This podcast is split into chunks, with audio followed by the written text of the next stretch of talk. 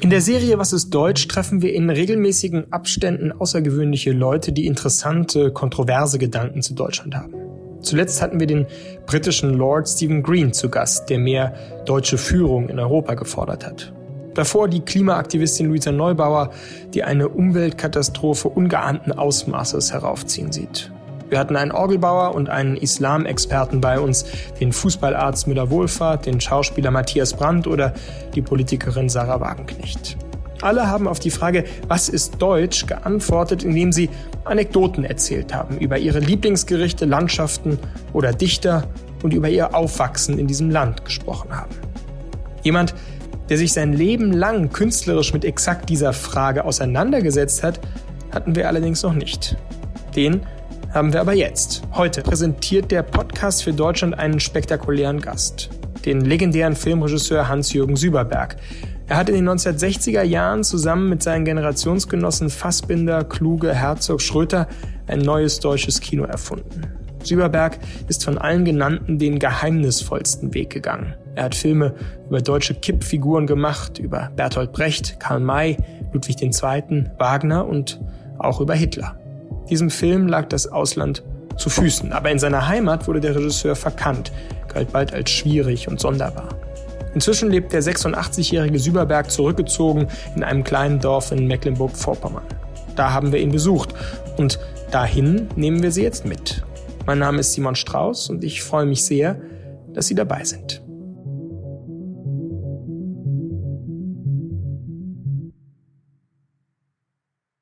Lieber Hans-Jürgen Süberberg, vielen Dank, dass wir hier sein dürfen heute bei Ihnen. Sie haben, wenn man so will, Ihr Leben lang die deutschen Träume und Albträume behandelt als Künstler, sich mit ihnen auseinandergesetzt haben, vielfältige Filme gemacht, die wir nicht alle besprechen können heute, aber über eben deutsche Epochen, vielleicht noch besser Kippfiguren, Romy Schneider, Bert Brecht, Fritz Kortner, die großartigen Dokumentarfilme, dann die Trilogie Karl May, Ludwig II., Wagner, Hitler. Es gibt eigentlich wahrscheinlich niemanden, der bisher so gut in unsere Serie Was ist Deutsch passt als Sie. Und ich bin sehr glücklich, dass wir Sie heute befragen können, dass wir mit Ihnen sprechen können über diese ja unendliche Frage, weil ich das Gefühl habe, dass durch sie und ihre Augen die Epochen ähm, ein bisschen wieder auferstehen können durch uns. Sie, der als ein Partisan der deutschen Kultur beschrieben worden sind. Also ich freue mich sehr, dass wir hier bei Ihnen zu Gast sein dürfen und würde das Gespräch beginnen, so wie wir all unsere Gespräche mit unseren Gästen beginnen, dass Sie uns kurz erzählen, wo wir hier sind. Was ist das für ein Ort? Wir sind also hier in Nossendorf. Äh, das äh, ist der Ort, wo ich auch geboren bin bin, in diesem Haus. Und äh, da äh, war ich bis 47, dann äh, Rostock und nach fünf Jahren Rostock dann in Westen, Westdeutschland und seitdem in München eigentlich immer gewesen, alle Filme dort produziert. Und nun wieder hier, seit 20 Jahren, das ist schon eine ganz schöne Strecke, und habe versucht, das wieder zu reanimieren. Warum sind Sie diesem Trieb gefolgt, im Alter wieder zurück dahin zu kommen, wo man geboren ist? Normalerweise könnte man ja sagen, man lässt das zurück, das ist eine Phase, Kindheit, die schließt man ab und behält sie in Erinnerung. Aber Sie hatten ein anderes Interesse. Ja, das ist seltsam. Natürlich nach der Wende sofort, noch im Herbst fuhr ich hierher, war sehr erschrocken und dann zehn Jahre nichts. Dann, nach zehn Jahren, bekam ich einen Anruf, ich, du musst sofort kommen oder das Haus wird abgerissen. Ich wusste schon vorher, waren die Ställe weg, es war da kein Park mehr, kein Garten, äh, das war also nicht mehr wiederzuerkennen. Ähm, aber ähm, das Haus stand noch. Zugemauert, 2000, äh, und äh, die Fenster und die Türen, aber auf der Abrissliste. Dann fuhr ich her und dann war es wirklich so wie beschrieben, also alles leer zu, tot. Aber nun entscheiden sofort ja oder nein. Und dann äh, war klar, ich bleibe. Das heißt, ich komme wieder Nur das war also äh, natürlich noch kein Plan herzukommen, sondern einfach nur das zu retten. Und dann waren allerhand, äh, allerhand äh, Ideen, äh, wie man das doch äh, konserviert, auch eventuell zugemauert als demonstratives Objekt. Äh, und das hat mir aber dann doch keine Ruhe gelassen. Dazu kam dann auch äh, seltsame Einladung aus Paris, ähm, eine Retrospektive meiner Filme in Centre Pompidou. Und dann dachte ich, ach, wie langweilig, äh, das ist ja nun eigentlich gerade jetzt nicht mein Thema. Ich bin gerade mit Nossendorf beschäftigt. Ähm, machen wir doch was zusammen in Paris mit Nossendorf. Und da stiegen die ein.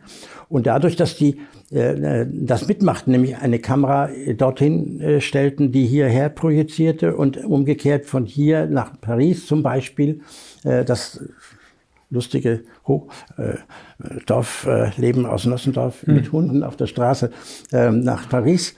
Das hat mich dann doch gereizt, auch hierher zu gehen und etwas zu organisieren, zu machen. Mhm. Und so entstand plötzlich doch eine Aktivität hier am Ort. Ja. Als Drehort, eigentlich als Drehort für Paris. Ja, toll. Das ist natürlich sozusagen dann schon die Folge dessen. Aber wenn Sie noch mal sich erinnern, Sie sind hier aufgewachsen, haben Sie gesagt, Sie sind hier geboren, wie Sie mal gesagt haben, nach einem Kinobesuch äh, äh, Ihrer Eltern.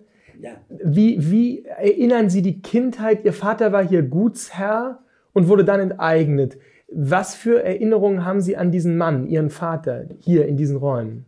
Naja, er war natürlich hier äh, der, der Chef von dem ganzen System und dieses ganze System, dieses Gutsystem, ähm, hat mich eigentlich immer begleitet, äh, weil es so die Koordinaten ähm, auch für meine Dinge, die ich dann später gemacht habe in Filmen sowohl wie auf der Bühne, vorzeichnet. Das fängt an morgens einteilen, was machen die äh, Menschen am Tag. Das gab ja noch Tiere. Also das heißt, musste alles eingeteilt werden, wer macht was und dann das Wetter, was, was macht man heute bei dem oder jenem Wetter.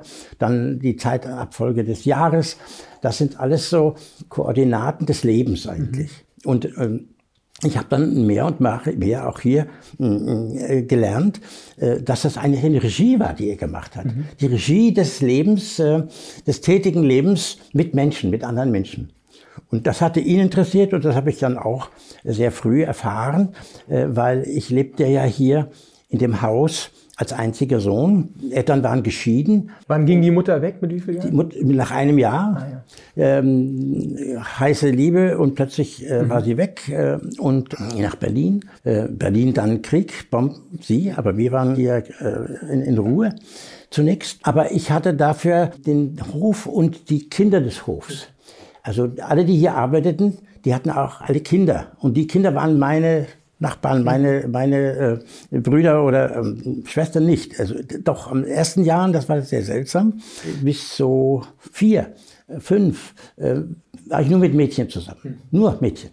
Und dann plötzlich nur Jungs, hm. weil wahrscheinlich die Art und Weise dessen, was man so tut als junger Mensch, in den ersten Jahren mit Mädchen besser, weicher, zarter vor sich geht, als dann, wenn dann die späteren Jahre kommen, wo dann Mutproben kommen. Mhm. Wer geht aufs Eis, springen von einer Scholle zur anderen, das machen Jungs halt. Und so entstand eben doch äh, eine, eine, eine kleine Gemeinschaft auf dem Hof. Ich stand deshalb auch Plattdeutsch, meine zweite Sprache, fast die erste. Und ja, und so auch in der Schule dann. Natürlich war immer meine eigentliche hm, Ersatzfamilie, denn meine Mutter war weg. In Familie in dem Sinne war es ja gar nicht mehr. Hatte dann zwar auch wieder eine äh, Lebensgefährtin an seiner Seite, komplizierte Geschichte, auch Mutterersatz, aber es war eigentlich nicht das, was man normalerweise in Familie nennt. Mhm. Das waren eigentlich die Jungs auf, der, auf dem Hof. Und gab es dann auch schon den politischen Moment? Also haben Sie Erinnerungen an die Zeit des Nationalsozialismus? Ja, ganz real, aber völlig äh, jenseits, natürlich auch immer äh, mit äh, Anweisungen, Vorsicht, das darfst du nicht sagen, das darfst du nicht tun, das und so weiter. Mein Vater hörte also äh, BBC, mhm. äh, das wusste ich, dass das nicht gut war, äh, nach außen zu sagen. Aber er war hier gut gelitten, man tat ihm nichts. Und wir hatten ja auch Gefangene hier also die Belgier und Franzosen, die mhm. hier arbeiteten, Polen, ja, Polen. Aber er selber hatte keinerlei Verbindung zur Partei oder war nicht. Nee, er war im Gegenteil. Mhm. Er sollte ja einen Krieg ging aber nicht, er war im Ersten Weltkrieg, sollte mhm. dann natürlich auch im mhm. Zweiten hochrangig anfangen wieder. Das hat er also umgangen. Und das war damals auch so, dass einer äh, konnte auf dem Gut bleiben. Die Landwirtschaft war ja wichtig. Und das war dann eher dann, sein Verwalter ging dafür in den Krieg. Mhm. Und und ähm, 45 dann äh, war das auch sein Bonus, sein Vorteil, äh, weil äh, einen Abend, in der Nacht vor dem Einmarsch der Russen äh, kam dann hier einer in Zivil und hat geklopft und gesagt, wie wissen du, guter Mann? Nie, Herr Hitler, dir geschieht nichts. Also man wusste, die, die, Priester, also Pfarrer und Gutsbesitzer waren in, in, Lebensgefahr. Also das war schon mal eine gute Versicherung. Das war ein, einer von der NKPD. Und der kam dann auch in den nächsten Tagen äh, immer mal wieder schauen, ob alles in Ordnung ist. Mhm. Der konnte zwar nicht retten, die Vergewaltigung, äh, da war nicht dabei, schauen trotzdem und die äh, Plünderungen jeder Art auch. Äh, und was sonst so ist. Auch in diesem Haus, ja? ja, das, dann statt? ja, das ganze Haus war voller Flüchtlinge. Mhm. Und ähm, wir hatten uns zurückgezogen in ein Zimmer und wir waren dann, schliefen auch zusammen mit den, äh, damit die Frauen geschützt waren, alle auf der Erde in einem kleinen Zimmer hier noch das nebenan. Und ähm, mit der Anweisung, äh, ich war dann ja schon neun, und dann, man sagt, wenn, wenn die Tür aufgeht und Russen kommt, dann müsst ihr schreien, ganz laut schreien. Half nix, die wurden alle weggeholt, die Frauen. Aber äh, meine äh, also Stiefmutter war das dann, die ging immer in die Wiesennacht. Die wurde also, die äh, hatte, hatte damit nichts zu tun, Glück. Trotzdem war es eine äh, heiße Zeit und das war noch zwei Jahre nach dem Krieg. Dann blieben wir noch hier, die Enteignung. Mein Vater hat selber enteignet, das ist das äh, Unikum. Was heißt das? Äh, selber enteignet. Sich und, sich. sich und das ganze Dorf, was hier waren noch andere zwei Güter, enteignet. Als Kommissar, als, so. ja, als Kommissar. Seltener Fall, äh, weil die das so wollten. Die hier lebten, die dann die eigentlichen neuen Besitzer äh, wurden, die ja. seine, seine Arbeiter und äh, Landarbeiter, seine Leute, wie er nannte, wollten, dass er das macht, denn sie waren, genierten sich einerseits und andererseits wurden sie, er macht's gerecht. Weil wer kriegt welches Stück Land? Das ist ja dann auch äh, eine Sache der Gerechtigkeit und man traute also dem Nachbarn weniger als dem alten Gutsherrn. Er sagte, der wird das gut teilen hier, gut aufteilen, wer kriegt was. Aber wie würden Sie ihn nochmal jetzt politisch in seiner Gesinnung charakterisieren, Ihren Vater? Sehr konservativ. Mhm. Er war also äh, Dragoner, äh, äh, herzhafter Mann des Ersten Weltkriegs, aber ein großer Kriegsgegner dann. Mhm. Also er sagt, wenn der einmal dabei war, dann wird er nie wieder hin. Mhm. Er war vier Jahre dort im Ersten Weltkrieg und ähm, damit hatte er nichts zu schaffen und er wurde auch als Bürgermeister sofort im ersten Tag des, der Machtergreifung abgesetzt. Mhm. Also äh, er war hier äh, Amtsvorsteher, das ist über dem Bürgermeister und Bürgermeister selbst. Aber er wurde sofort abgesetzt, weil er eben das nicht machte, was verlangt wurde. Mhm. Können Sie sich noch erinnern, in Ihrem Leben, wann war das erste Mal, dass Sie das Wort Adolf Hitler gehört oder auch diesen Mann gesehen haben? Immerfort. Also in Radio natürlich gehört und äh, Zeitung habe ich ja nicht gelesen, aber gehört, war immer präsent. Hitler da zum Beispiel. Und in Wochenschauen. Also es gab einmal im Monat gab es hier äh, Kinovorstellungen äh, im Nachbardorf und da gab es eben die Wochenschau. Und da sah man natürlich alles.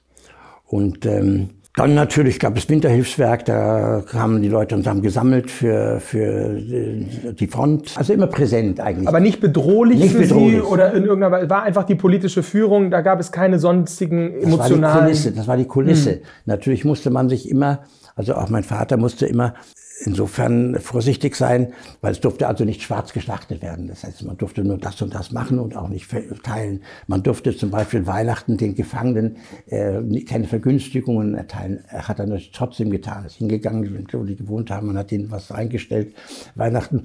Also er überschritt das immer. Es war natürlich immer gefährlich und gefährdend. Aber so war Herr Alm.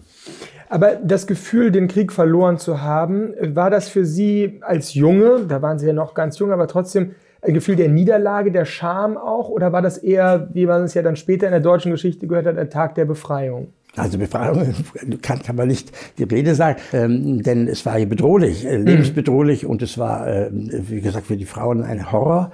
Einfach ein Geschehen, man sah es ja voraus. Äh, man hörte natürlich auch im Radio immer vor die Angriffe auf die Städte, die Meldungen, die nahen den Bomben, man sah sie oben fliegen, man sah das Feuer in, in, in, in Rostock am Himmel, Stettil überall. Brannte es. Mein Vater hat teilweise auch hingefahren mit der Feuerwehr der örtlichen hier Das äh, war eigentlich immer gegenwärtig. Dann auch in den Nachrichten, die, das Ankommen der Flüchtlinge, die dann auch buchstäblich ja dann hier äh, in den letzten Monaten vor der Tür standen. Aber äh, Siegesfeiern habe ich nicht erlebt, das war auch zu weit vorne, da war ich noch gar nicht so bewusst. Später dann, sozusagen mal ab Stalingrad, da merkte ich schon äh, mehr vom Krieg und immer die Bedrohung auch. Mhm. Ähm, und die Bedrohung übrigens nach dem Krieg noch sehr stark, sehr lange Jahre.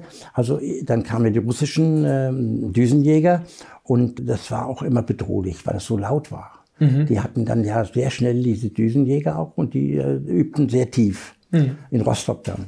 Und äh, insofern äh, habe ich noch lange Jahre diese etwas Kriegsangst gehabt, obwohl mhm. der ja gar nicht hier, außer in der letzten Woche, äh, stattfand. Mhm. Und der Entschluss dann also aus der sowjetischen Besatzungszone hinauszugehen, das hier alles zu verlassen, den Vater zurückzulassen, wie kam das? Oh, das ist nun ein langer Sprung. Ich war ja inzwischen in Rostock und in Rostock in die Schule gekommen und auch Berührung mit dem Theater. Mhm. Und mein Vater, ja, das ist ganz wichtig. Mein Vater äh, entschloss sich ja dann hier freiwillig wegzugehen. Er hatte auch ein Stück Land bekommen, wie alle anderen. Seine nicht mit ihm verheiratete Partnerin hatte auch ein Stück Land bekommen von seinem eigenen. beide zusammen waren dann doppelt so groß, aber das war irgendwie doch nicht machbar. Also wir gingen dann nach Rostock und dort wurde er Geschäftsführer in einem Fotoladen und ähm, da machte er zur Bedingung, dass er das Fotohandwerk lernt als Lehrling und Geselle und Meisterprüfung. Dann machte er auch die Meisterprüfung und so bekam ich eine sehr frühe Nähe zur Fotografie mhm. mhm. und über die Fotografie dann zum Film. Mhm. Und über den Film dann Interesse in, Zusammenhang mit der Schule und dem den Interesse an Texten, Theater und so entstand meine Beziehung zu ja, großer Sprung Brecht Berlin, weil ich nämlich dann mit Fotografie nicht aufhörte, sondern auch gleich an, mit, anfing zu filmen mit 8 mm. Alles klein, klein, klein.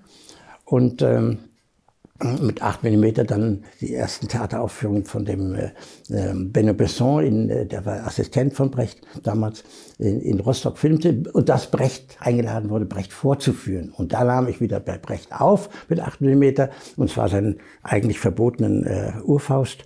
Und äh, plötzlich war ich wichtig. Hm. Für Brecht wichtig, geheim. Ich war ja hinter den Kulissen äh, verboten, die verbotene Inszenierung von Brecht äh, aufnehmen für Brecht. Und äh, ja, und so war ich plötzlich ein Mensch des Films.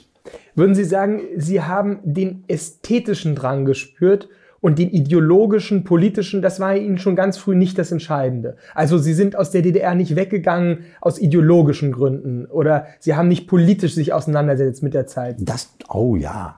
Also dem entkamen sie nach 45 überhaupt nicht, mhm. weil sie wurden also nach 45 lernten sie sofort Russisch. Mhm. Auch wir schon in der, in der Dorfschule zwei Jahre noch Russisch gelernt mit den von den baltischen äh, Frauen, die vorher vergewaltigt wurden von Russen, die konnten aber Russisch und lehr lehrten hier dann das Russische, lernte ich sofort aber auch in der Schule. Es gab sofort Gesellschaftsunterricht und so weiter, äh, auch von den ehemaligen Nazi-Lehrern oder den Soldaten, die zurückgekommen waren, das Russische. Man äh, war dafür oder dagegen, aber eigentlich waren alle dagegen oder, oder passiv. Wogegen? Gegen die russische gegen, Besatzung? Das, nein, die, das System. Das war ja dann schon auch ein deutsches System schon, mhm. sehr schnell. Natürlich, wenn man Karriere machen wollte, dann war man brav und machte mit, aber die anderen eher weniger und das haben auch alle geduldet. Also es war eigentlich sehr ein schizophrenes Leben, aber das ist so wie, wissen Sie, also ich bin ja nun in einer Ehe aufgewachsen, die geschieden war, aber ich wusste als Kind immer ganz genau, oder ich mal, ich verstand, warum mein Vater schlecht über meine Mutter sprach oder aggressiv wurde und wenn sie, wenn ich bei ihr war, dann himpfte sie auf meinen Vater und ich verstand das auch alles gar nicht, aber ich dachte, das ist nur so. Mhm. Das ist so Taktik, da muss man sich irgendwie durchwursteln. Und so war das politisch auch. Man musste sich durchwursteln. Und da, dann sagt man doch, das muss jetzt so sein, das muss der Lehrer ja auch jetzt sagen, das ist ja seine Aufgabe und äh, wir müssen das auch dann schreiben. Aber dann kam doch auch sehr schnell die Überlegung, wie geht es weiter?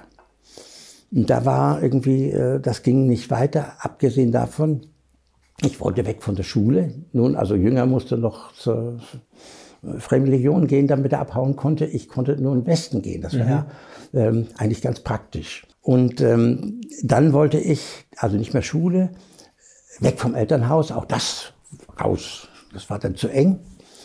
hätte ich auch in Nossendorf nicht ausgehalten. Ganz sicher nicht. Also ohne den Zusammenbruch, das war ja rettend für mich, der Zusammenbruch. Sonst, wie denn, wie das, wäre das hier weitergegangen?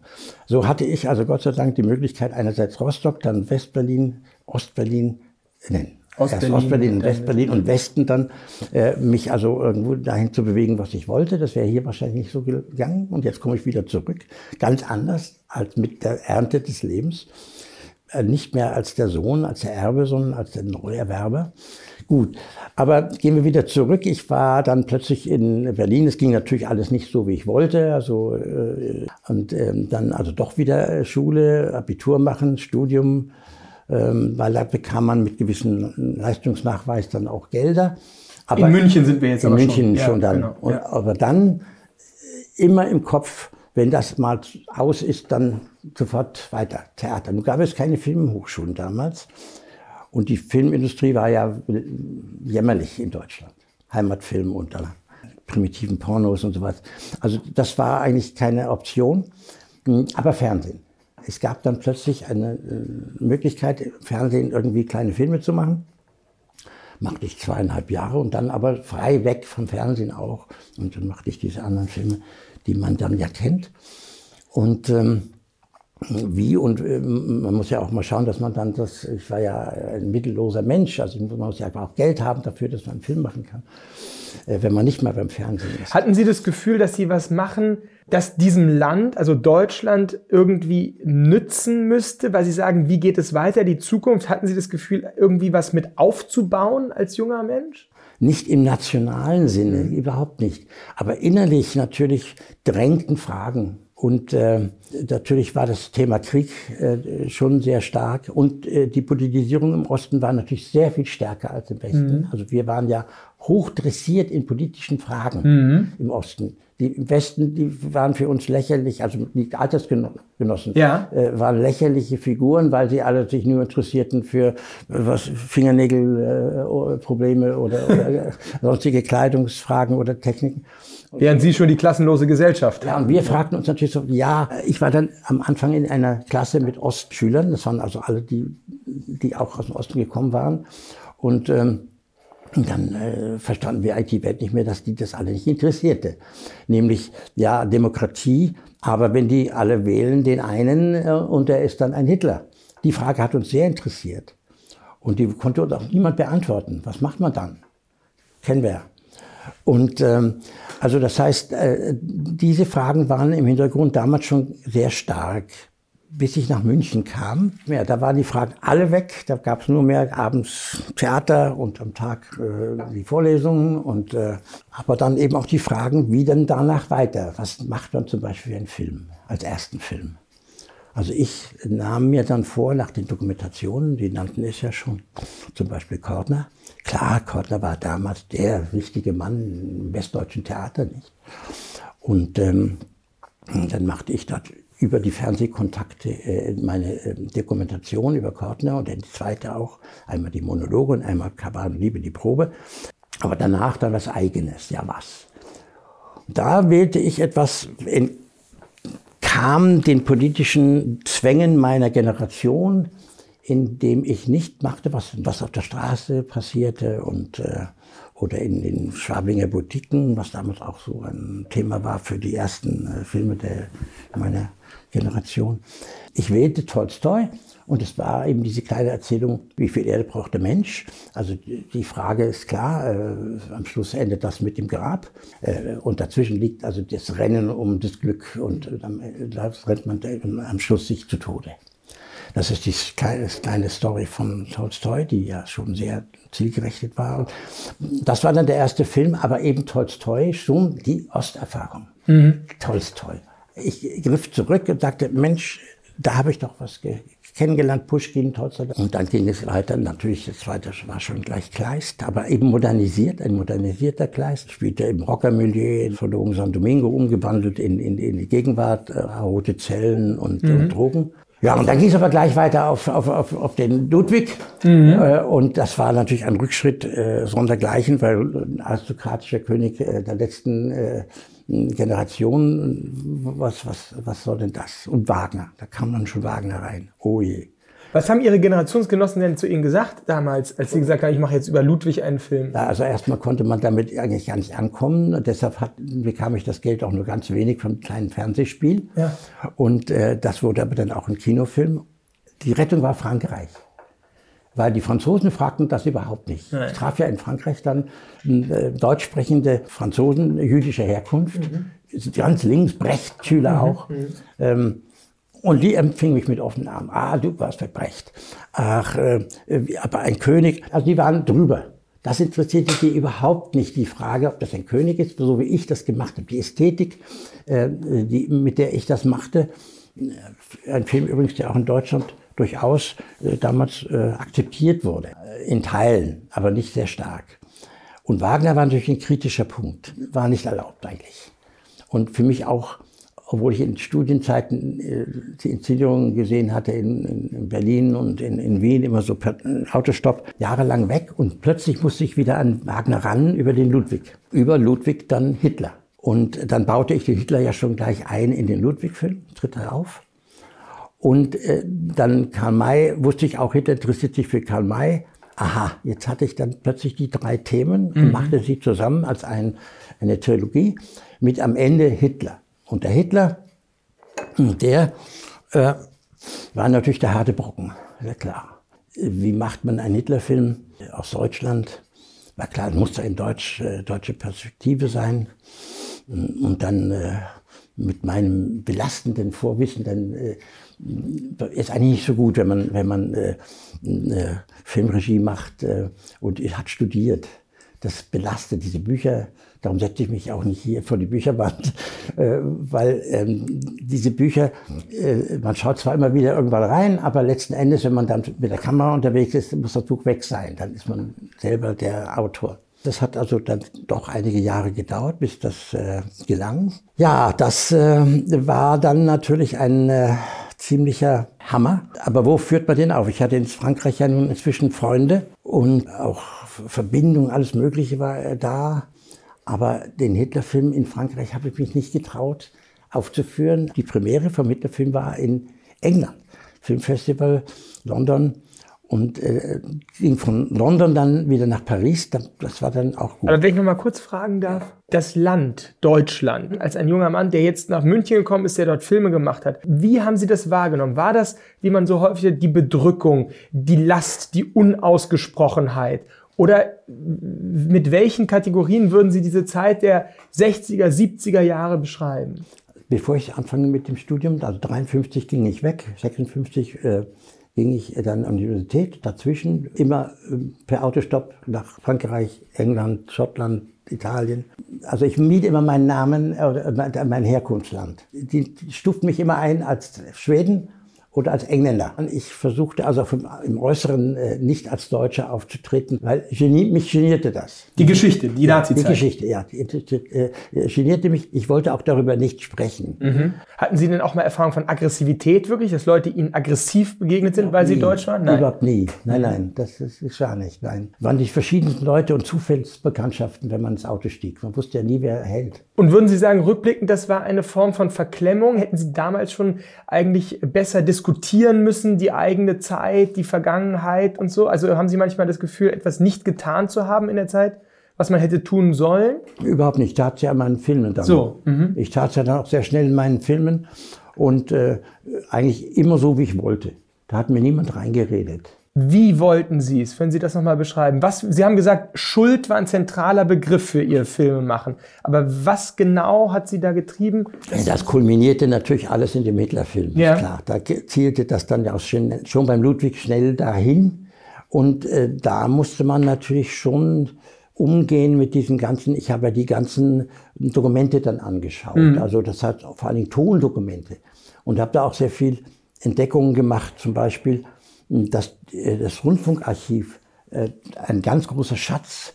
Da hatten wir die ganzen Aufmärsche von vor 33 bis eben Ende 45 äh, mit den Deutschlandliedern, wie verschieden die gesungen werden in jedem Jahr. Das war dramatisch und schön zu entdecken. Oder zum Beispiel die Himmlerrede, die berühmte in Posen, die habe ich auch entdeckt. Die kannte man eigentlich gar nicht. Und das ist etwas, da kann man dann nicht nur sagen, die haben Schuld, sondern die waren, die waren ja, die waren ja voller Leidenschaft. Da war ja, da war eine Intensität da. Damit muss man umgehen. Mhm. Ich meine, in der ganzen Zeit, wo Sie ihre Filme gemacht haben, waren all diese Fragen natürlich auf einem tagespolitischen, ideologischen Parkett permanent Thema und die Menschen haben sich dauernd den Kopf zerstoßen. Wie kann man mit Schuld umgehen? Was ist die Rolle Deutschlands moralisch? Das Wort der Moral, hat das für Sie überhaupt eine Rolle gespielt in Ihrem Leben? Welche moralische Verantwortung hat ein Filmemacher? Ja, natürlich. Ich meine, ich hatte auch beim Hinterfilm das Gefühl, hier, den stelle ich jetzt vor Gericht. Mhm. Aber er darf sprechen. Und ähm, dann habe ich aber dann auch etwas gemacht, immer wieder, wo ich ihn gequält habe mit äh, ähm, Dingen, von denen ich war, wusste aus der Vita, dass er das nicht gerne haben würde. Und das habe ich ihm dann zugemutet. Vor Gericht muss man ja auch was zumuten. Ich wusste genau, dass Hitler eigentlich den Wagner für den Krieg verboten hat. Das ist nicht so, wie man immer glaubt, dass äh, die Wochenschauen alles voll Wagner war. Im Gegenteil. Und äh, das war meine Strafe. Wagner als Strafe. Sie sehen schon, das ist äh, eine andere Art von Befreiungsarbeit gewesen. Wie haben Sie auf die Politik damals geschaut, also auf die bundesrepublikanische Geschichte? Hat Sie das eigentlich nicht interessiert oder waren Sie dann doch, haben Sie die Tageszeitung gelesen und hatten auch Diskussionen über Wiederaufrüstung, ja, nein und so? Oder waren Sie da völlig drüber? Na, Wiederaufrüstung war schon davor, aber danach, das war alles eigentlich doch immer gegen Warten, 68 ja. zum Beispiel. Aber ich äh, habe mich da immer ziemlich rausgehalten, äh, weil mir das zu äh, real, zu ohne äh, Hintergrund war. Also es hätte Sie nicht fasziniert, einen Franz Josef Strauß zu treffen oder einen Helmut Kohl und darüber was zu machen, künstlerisch, sage ich jetzt mal. Nein, überhaupt nicht. Treffen taten wir sie natürlich, mhm. weil ich dann einen Preis bekam. Die Bundesfilmpreise äh, machte der Innenminister, das war dann, also Genscher, der war ja sehr angenehm und äh, auch die Leute, die mit um ihn rum waren.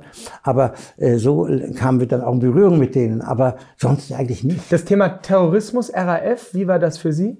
Ja, ich war da Außenseiter. Ich mochte die nicht und ich äh, hatte eine Horrorvorstellung davon, dass sie mal Helden werden würden, äh, so als Freiheitskämpfer irgendeiner revolutionären Aktion. Ich fand die zu kriminell. Aha. Und das war natürlich meine Gegenwart.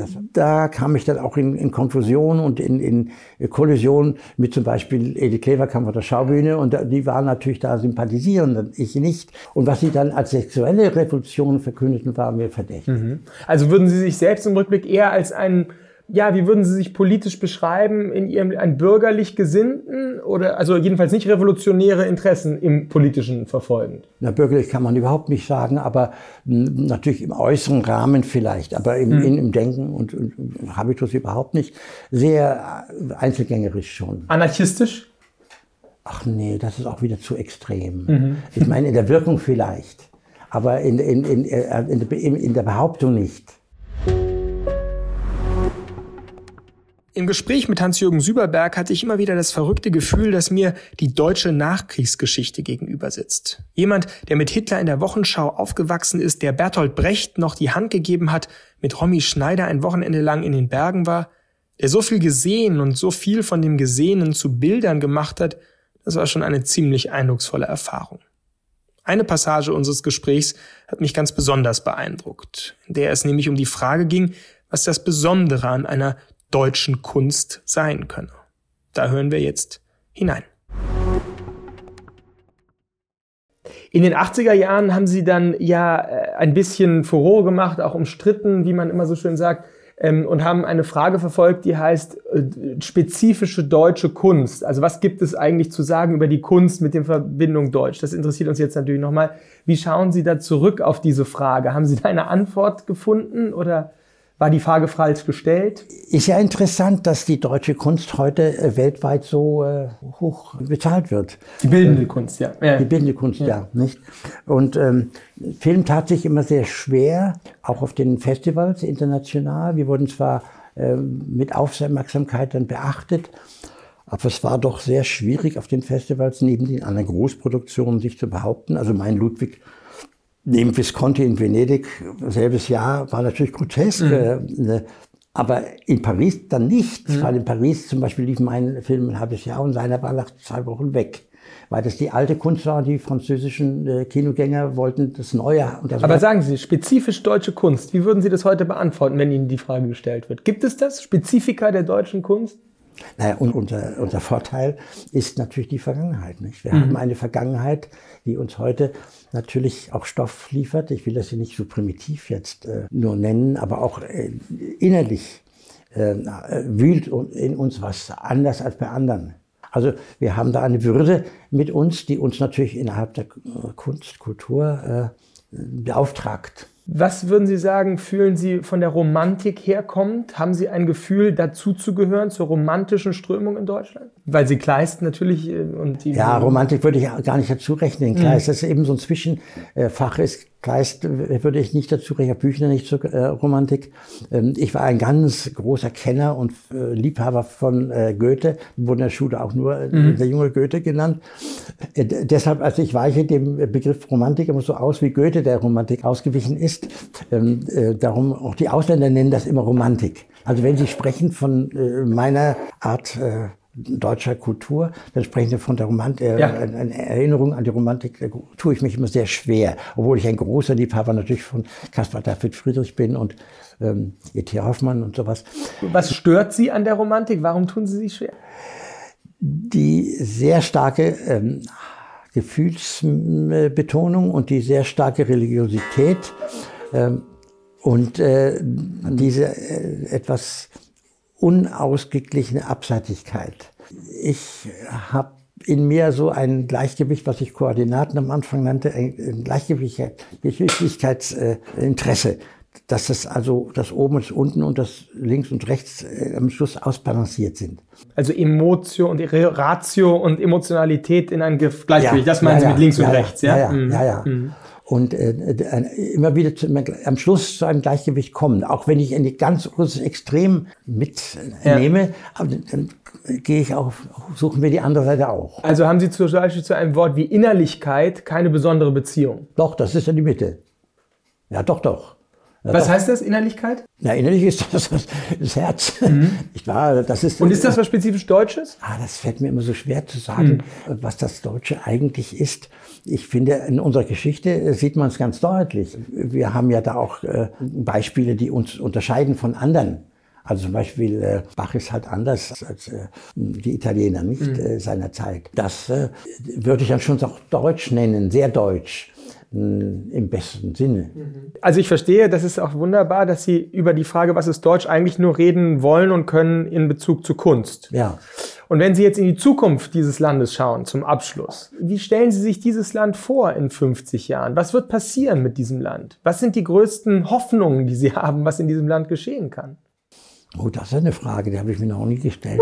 Ja, ich meine, wir liegen in der Mitte des Kontinents wir haben eine Geschichte in, in diesem Kontinent, so sehe ich das auch. Äh, also wir sind da irgendwie doch immer gefordert als Zentrum. So war das auch 45, äh, als es dann zu Ende ging in den Überlegungen der Amerikaner, was machen wir nun eigentlich mit diesem äh, Deutschland? Und da äh, wurde dann letzten Endes ja auch entschieden, äh, es ist wichtig und es muss sein und äh, das ist ja einfach äh, vorhanden und dann ging es dann wieder los danach auf der einen Seite und von der anderen Seite und wir waren dann also äh, zerrissen und gefördert.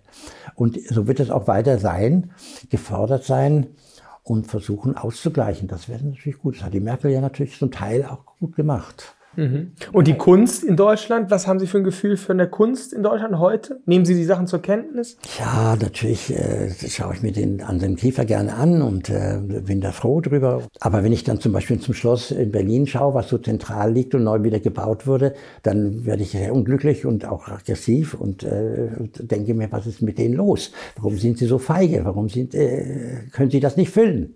Mit eigenem. Warum müssen sie sich das weltweit holen und sich ducken und wieder nett sein zu allen Leuten? Äh, und das ist das falsche Deutschland eigentlich. Das ist das nicht das Deutschland, was wir brauchen und die Welt auch nicht braucht. Was sollte da rein, Ihrer Meinung nach? Also sollte das, da das eigene, ganz einfach. Kunst, eigene Kunst, aber nicht die politische Führung, wie ja auch gefordert wird. Ja, es war ja immer ein repräsentatives Gebäude. Mhm. Das war natürlich auch die, da haben die Polen ja auch bei sich im Warschau gemacht, indem es weg war. Ähm, es ist natürlich klug und haben die Kunst dann aber genommen äh, als Gehäuse jetzt haben wir das Zentrum, also die, die Politik dann nicht da drinnen. Übrigens interessanterweise war Hitler ja auch nicht da drin. Und ähm, wie, wie äh, platziert man dann die Kunst zu dem nicht äh, vorhandenen äh, Zentrum der Politik da drin? Also wenn keine Politik da drin ist, was dann da drin? Äh, um die Kunst herum. Also damit die Kunst drumherum, jetzt wäre es umgekehrt, die Kunst in der Mitte und das andere vielleicht drumherum geschah. So wäre das natürlich ideal. Also politische Führung plus Kunst, würden Sie sich politische vorstellen? Führung wäre dann drumherum äh, verteilt, im, in, in, in, örtlich in Berlin mhm. und im Zentrum wäre dann äh, das Haus der Kultur. Ja. Mhm, mhm. Die letzte Frage bevor wir zu den kurzen Fragen kommen. Wenn Sie jetzt heute nochmal 50 wären oder 40 sogar, welche historische Persönlichkeit würden Sie sich vornehmen wollen, Deutsche, nochmal um einen Film zu machen? Haben Sie noch einen Traum, einen Film zu machen in der Art Ludwig, Hitler, Wagner? Was fehlt noch für Sie? Das fiele mir gar nicht ein. Ah, Sie sind, fiel mir nicht ein. Sie haben die entscheidenden Persönlichkeiten. Äh, Persönlichkeiten, ja, und auch danach, wie Sie wissen, ja, mit den Monologen einen Epilog geschaffen, äh, der außerhalb dieser Fragen äh, der Persönlichkeiten liegt. Das sind Autoren, die ich, denen ich mich, mich gewidmet habe und von da aus dann das eigene gebaut, was auch mit sehr viel mit unserer Zeit zu tun hat. Geben Sie uns noch mal eine Erinnerung an diese legendäre Szene mit Winifred Wagner, als Sie diese Dokumentation gemacht haben. Wie, wie lief das ab und wie haben Sie das vor allem empfunden? Als ich das jetzt nochmal gesehen habe, habe ich gedacht, was hat der da gedacht, als Sie auf einmal anfingen, über Hitler privat zu sprechen? Können Sie das nochmal kurz erinnern und beschreiben zum Abschluss? Ach, das war ja das Thema. Das wusste ich, dass das kommt. Mhm. Und äh, Wolfgang Wagner, als er den Film sah, so wie er jetzt ist, ging dann vom Schneidetisch weg und sagt, ach, da hätte ich noch ganz andere Sachen erzählen können. In der Erwartung, dass das kommen würde da. Und er war ganz froh, dass es nicht kam von ihr. Und ich auch. Mehr wollen wir davon ja gar nicht wissen. Aber das war natürlich schon ein Schlüsselsatz, äh, der den Film auch so interessant macht, dass er der, der Film ist, der am meisten von allen meinen Filmen weltweit äh, äh abgerufen wird. Aber das war schon nach dem eigentlichen Aufnahmen, ne? so sagt man ja immer. Also Sie zwischen, nee, nicht nach, dazwischen. Zwischen. Jetzt wurden die Rollen gewechselt und dazwischen dann äh, war eine Pause, wenn man dann die Rollen wechselte, parat und äh, dann redete sie halt weiter. So wie wir jetzt, wenn ja. das Ding einfach anlief ja, und dann war, lief einfach immer mit. Sie wusste, dass es mitläuft? Oder hatte es vielleicht nicht richtig in Erinnerung? Ja, da, die war sich überhaupt nicht bewusst, wann was läuft. Mhm. Das war mein, von Anfang an meine mein, äh, äh, Strategie. Ton läuft immer. Kamera muss wechseln, weil sie einfach äh, nicht länger konnte. Und ähm, Ton läuft immer weiter. Das haben wir beim, beim, beim, beim, beim, Kortner genauso gemacht. Und er war begeistert, als das dann sah, obwohl er gesagt hat, aber das wird jetzt nicht aufgenommen, gell? Und dann sagt man, na, wieso?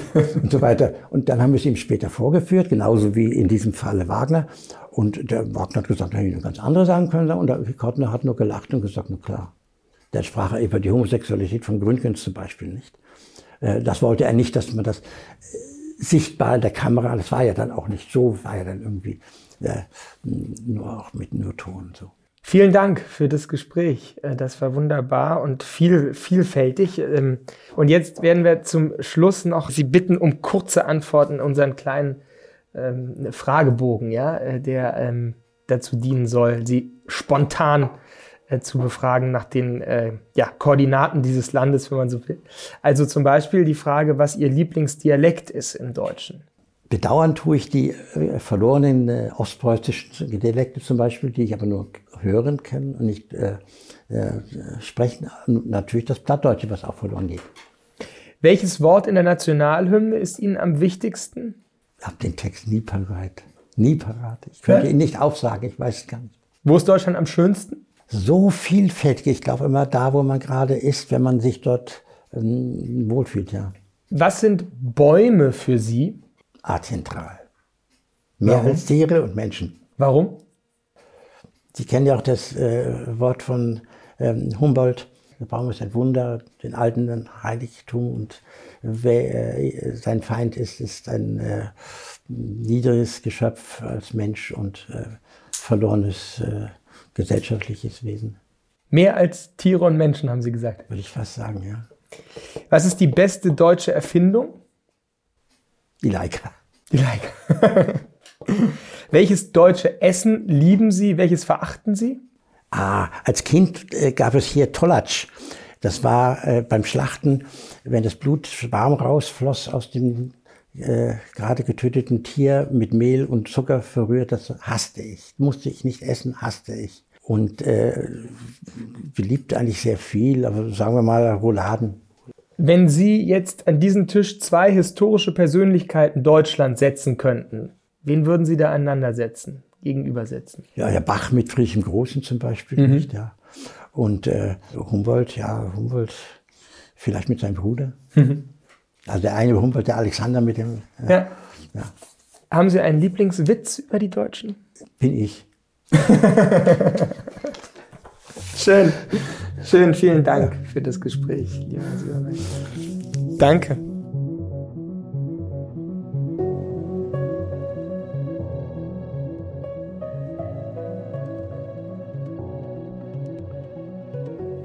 Süberbergs Blick in die Vergangenheit führt uns wie im Zeitraffer vor, woran dieses Land gelitten hat und immer noch leidet, was es herausfordert und wie man künstlerisch mit dieser Herausforderung umgehen kann. Sich mit Hans-Jürgen Süberberg zu beschäftigen lohnt sich. Man muss nicht immer einer Meinung mit ihm sein über das, was typisch deutsch ist. Aber von seinen Antworten kann man in jedem Fall etwas lernen, um eine eigene Haltung dazu zu entwickeln. Mein Name ist Simon Strauß und ich freue mich schon auf das nächste Mal.